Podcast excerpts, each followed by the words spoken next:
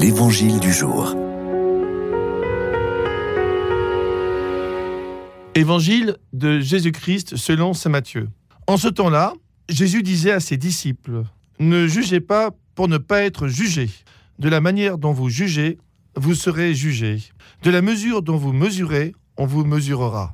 Quoi? Tu regardes la paille dans l'œil de ton frère et la poutre qui est dans ton œil, tu ne la remarques pas?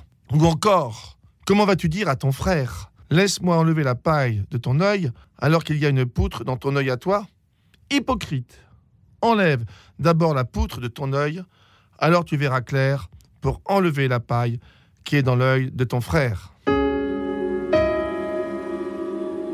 Ne jugez pas pour ne pas être jugé.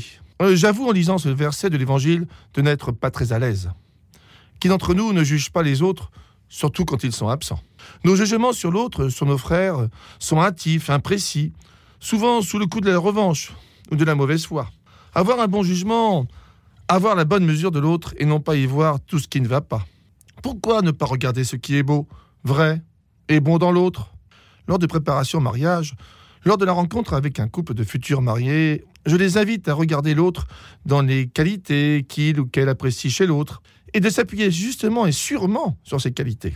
Ainsi, leur couple en ressort grandi et peut justifier toute la joie de vivre, de s'appuyer sur l'autre. Et puis, je les invite à regarder chez leur conjoint les défauts, les erreurs, les fautes qui effectivement nous habitent et de les prendre avec bienveillance et surtout humilité. Ainsi, vous pouvez fonder votre foyer sur des valeurs sûres en étant capable d'apprécier votre conjoint. Le Seigneur nous dit aussi, enlève la poutre de ton œil.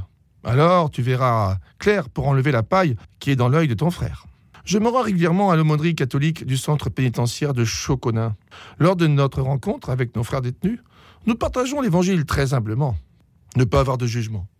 Alors que ces hommes doivent vivre un jugement des hommes, jugement à vivre et à comprendre. Et si c'était moi, comment ferais-je? Enlever la poutre de mon œil?